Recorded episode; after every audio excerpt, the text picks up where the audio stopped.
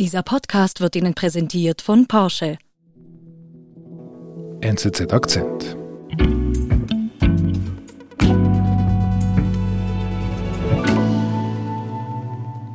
Sag mal, Niklas, äh, hast du auch so viel Fußball geschaut? Ja, ich habe ziemlich viel Fußball geschaut in letzter Zeit. Und du? Auch mehr als ich gedacht habe, muss ich ganz ehrlich sagen. Aber das hat natürlich mit den Schweizern zu tun. Die haben mich total überrascht. Aber was mich auch überrascht, das muss ich jetzt gerade noch sagen, das sind diese Bilder aus, aus Budapest gewesen. Das hat mich einerseits gefreut, wieder den Fußball so zu haben wie vor der Pandemie und gleichzeitig hat es mir irgendwie auch ein mulmiges Gefühl gemacht, diese, diese Fans zu sehen, so eng gepfercht irgendwie. Ja, ist mir ein bisschen ähnlich gegangen. Also ich war da eigentlich auch völlig überrascht, dass ich zum ersten Mal ein Spiel jetzt aus Budapest gesehen habe und habe da irgendwie gedacht, ja, war da irgendwie was mit Corona eigentlich? Gleichzeitig hat's mich eben natürlich auch gefreut, weil ich, weil es schon so ein bisschen ein Zeichen ist, dass es eben auch ein Leben nach dieser Pandemie irgendwie gibt oder zumindest eine Rückkehr der Normalität trotz dieser Pandemie. Du, und Stichwort Rückkehr, ich meine, das passiert ja gerade bei dir in London, ne? Also jetzt dann am Finale am Sonntag ist eigentlich wie vorher. Ja, zumindest fast wie vorher, aber es ist tatsächlich so. Äh, das wird jetzt am Sonntag das Finalspiel im Wembley Stadion stattfinden. 65.000 Zuschauer werden anwesend sein. Die sind zwar geimpft oder getestet, aber äh, das ist natürlich schon eine Dimension, die man hier jetzt eigentlich in den letzten eineinhalb Jahren nicht mehr gesehen hat.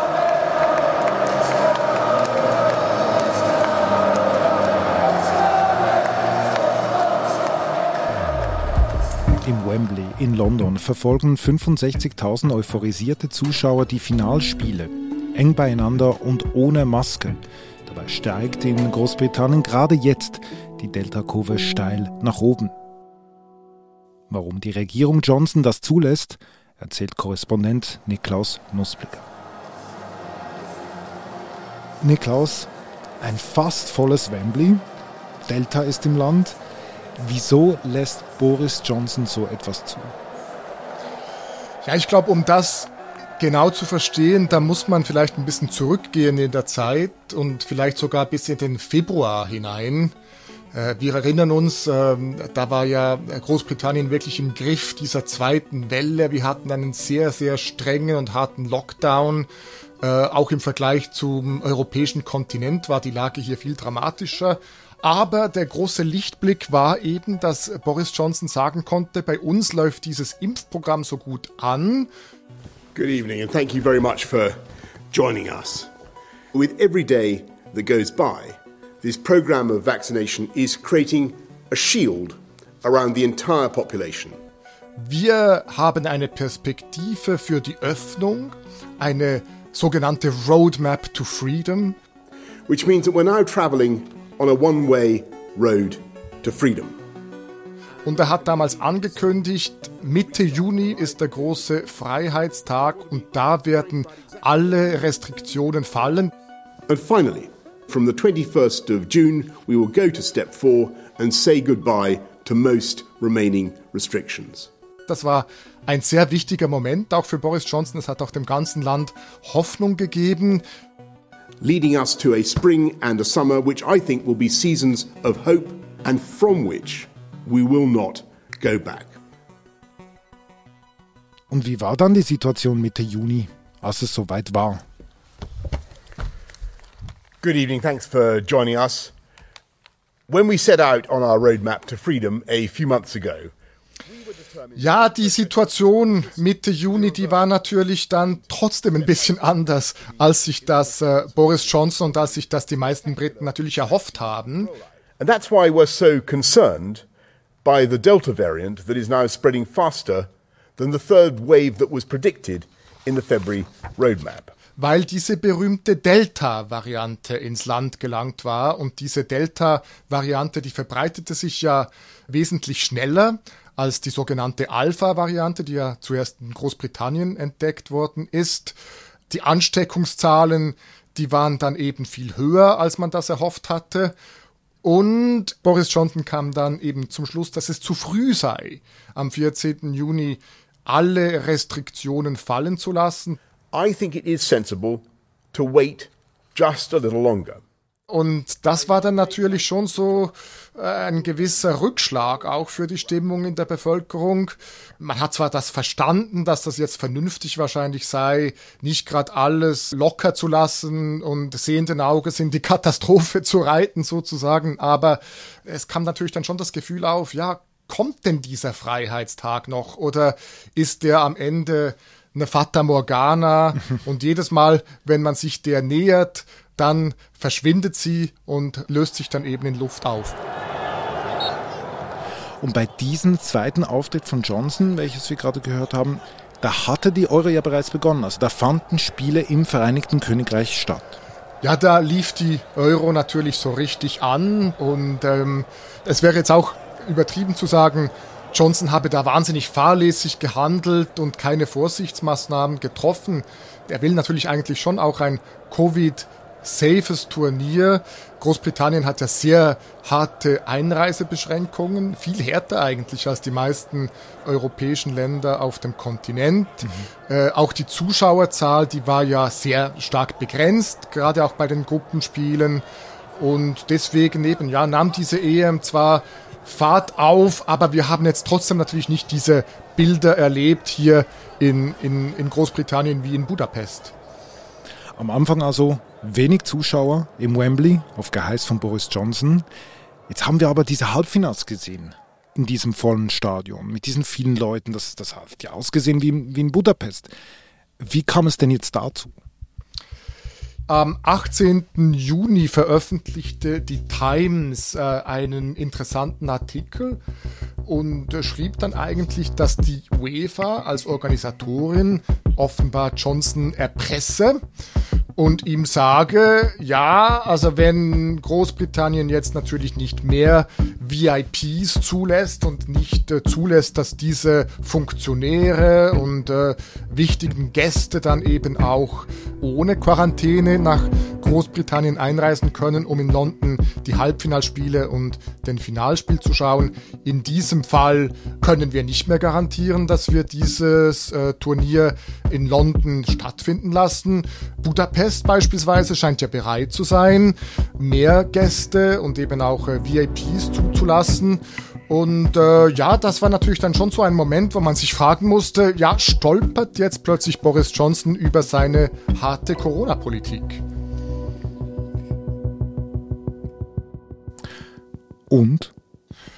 Und dieses Finalspiel findet ja jetzt am äh, Sonntag statt. Diese VIP-Funktionäre und äh, Sponsoren der UEFA, die werden zugelassen, unter Restriktionen zwar, aber sie werden im Stadion sitzen also am Ende hat eigentlich äh, Johnson da nachgegeben und äh, das Turnier findet jetzt so statt, wie die UEFA das wollte. Okay, aber wie reagiert denn die Bevölkerung, wenn Boris Johnson einfach das macht, was die UEFA diktiert? Ja, das hat natürlich schon gewisse Misstöne äh, ausgelöst, würde ich jetzt mal sagen. Wobei es vor allem eigentlich äh, um dieses Gefühl geht, dass da mit zwei unterschiedlichen Ellen gemessen wird. Die Briten haben sich in dieser Pandemie ja sehr empfindlich gezeigt, wenn der Eindruck entsteht, dass sich die Regierenden nicht an die Regeln halten müssen wie alle anderen, wie die breite Bevölkerung. Das hat man bei einer Affäre gesehen um Dominic Cummings, den damaligen Regierungsberater, der mitten in der Pandemie mit seiner Familie von London nach Nordengland gefahren ist.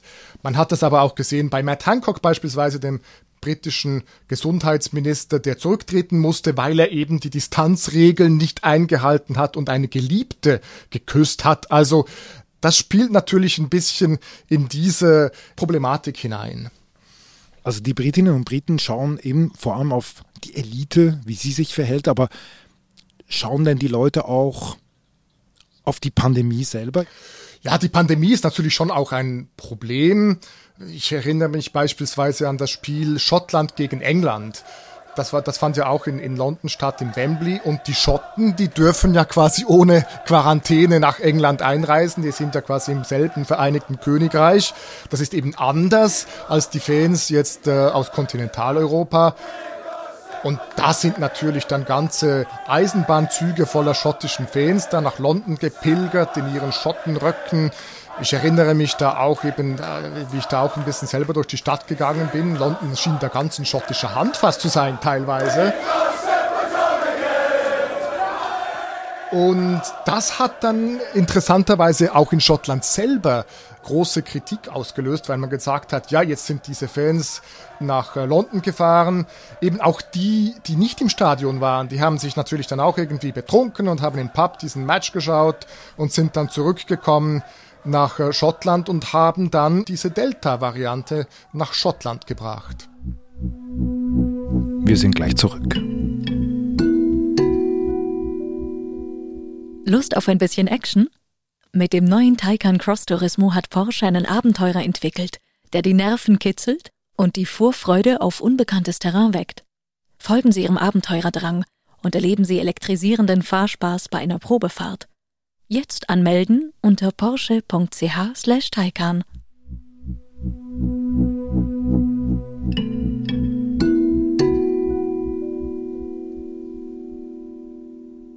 Aber Johnson hält dennoch daran fest. Er möchte Final und Halbfinale im Wembley. Ja, genau. Aber kann man dann nicht da sagen, dass er sich dann, dass dieses Bild, dass er sich irgendwie erpressen lässt, wie das so kolportiert wurde von der Times, dass das irgendwie stimmt, dass das aufgeht? Also er hat ja fast schwarz auf weiß, dass das nicht gut rauskommt. Ja, gerade natürlich aus Europa, vor allem auch Deutschland, äh, kommt natürlich jetzt diese Kritik. Ich halte diese Position der UEFA für absolut verantwortungslos. Innenminister Horst Seehofer hatte gesagt, es sei völlig unverantwortlich, dass jetzt so viele Leute ins Wembley reingelassen würden. Weil wir in einer Zeit einer Pandemie leben und gerade in solchen Ländern wie Großbritannien ja das Geschehen sehr stark ist. Und kann mir überhaupt nicht erklären, warum die UEFA hier nicht äh, einer Linie der Vernunft folgt. Und interessanterweise ist es aber im Vereinigten Königreich nicht so ein großes Thema wie jetzt auf dem europäischen Kontinent. Mhm. Wieso? Nun, um das Kalkül äh, oder die Beweggründe der Regierung zu verstehen, muss man erstens festhalten, in England herrschte eine regelrechte Fußball-Euphorie. Man hatte ja die Deutschen besiegt im Achtelfinale zum ersten Mal seit Jahrzehnten. Das war ein eigentlicher Fluch, den man da äh, hinter sich gelassen hat. Zwar dann hat man ja jetzt Dänemark besiegt und das Finale erreicht. Also man glaubt jetzt wirklich in Großbritannien daran, dass man Europameister werden kann. Das wäre natürlich ein Riesending. Und stell dir mal vor, wenn Boris Johnson irgendwie wegen Formalismus sozusagen an der Quarantäne für diese Funktionäre festgehalten hätte und diese Spiele jetzt nicht im Wembley stattfinden könnten. Also das wäre politisch natürlich auch sehr schwierig gewesen. Mhm. Und kommt hinzu, dass dieser Entscheid, diese Spiele äh, unter diesen Bedingungen durchzuführen, auch seit Montag in einem ganz neuen Licht wieder erscheint, weil dann hatte Boris Johnson ja seinen einen weiteren sehr wichtigen Auftritt. Good afternoon. Thank you very much for joining us. Mhm, was hat er da genau gesagt? Da hat er jetzt angekündigt eben, dass am 19. Juli dieser große Freiheitstag stattfinden soll. Also er löst eben sein großes Öffnungsversprechen ein. Das sollen wirklich eigentlich praktisch alle Restriktionen sollen dann fallen. Our vaccines have helped to break the link between disease and death. And as the days have gone by, it has grown ever clearer that these vaccines are indeed successful, with the majority of those admitted to hospital unvaccinated. Die Nachtclubs können öffnen, die Pubs können jetzt auch an der Bar Leute bedienen. Es gibt keinen Mindestabstand mehr, es gibt keine Maskenpflicht mehr. Und wenn man natürlich sieht, was da jetzt alles möglich sein wird an diesem 19. Juli, da fällt natürlich diese Europameisterschaft gar nicht mehr so stark ins Gewicht, ob es jetzt dort auch noch zu ein paar zusätzlichen Ansteckungen kommt. Aber gleichzeitig gehen die Zahlen dennoch rauf. War denn für dich dieser Auftritt und diese Deutlichkeit von Johnson jetzt überraschend, dass er gleich alles jetzt wirklich aufmacht? Ja, es hat mich schon auch ein bisschen überrascht, dass er jetzt eben ein bisschen diese vorsichtige Haltung der letzten Monate aufgibt, denn die Zahlen, die Ansteckungszahlen, die gehen tatsächlich sehr stark nach oben. Äh, die sind momentan, äh, waren die diese Woche irgendwie bei 27.000 Fällen pro Tag. Mhm. Man hat es angenommen, dass die bis zum 19. Juli bereits auf 50.000 pro Tag sich fast verdoppeln. Also von dem her, ja, ist die Lage natürlich prekär. Und wieso macht er denn das? Weil die Impfstrategie eben tatsächlich äh, gewisse Früchte trägt, muss man sagen. Und das äußert sich natürlich jetzt eben auch darin, dass die Zahl der Spitaleinlieferungen und die Zahl der Toten eben nicht sehr stark steigen. Also diese Impfungen haben durchaus eben eine Wirkung, auch wenn sie keinen hundertprozentigen Schutz bieten. Und man muss sich eben auch vergegenwärtigen, dass Johnson da unter immensem politischen Druck stand. Wir erinnern uns, im Februar hat er gesagt, eben das, das Ende aller Restriktionen.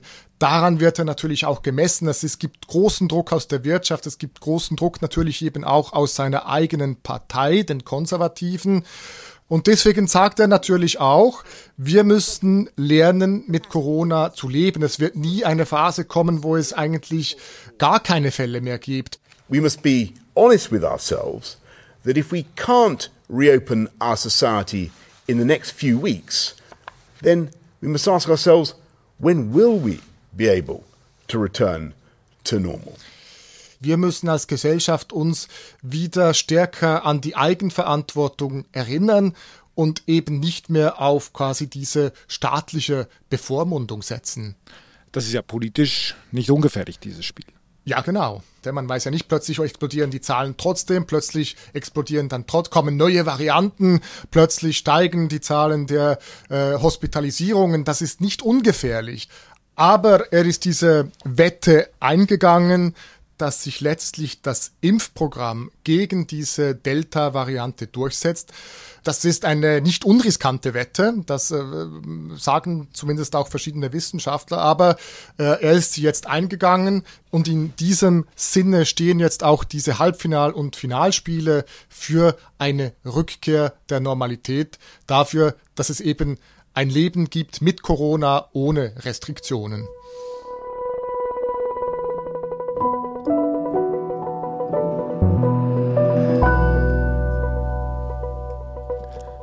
Lieber Niklaus, herzlichen Dank für deine Ausführungen in London.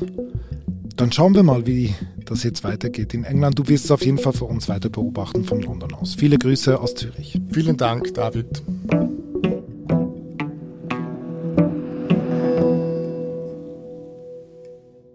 Das war unser Akzent. Produzenten sind Marlen Oehler, Sebastian Pannholzer und Benedikt Hoffer. Ich bin David Vogel. Bis bald.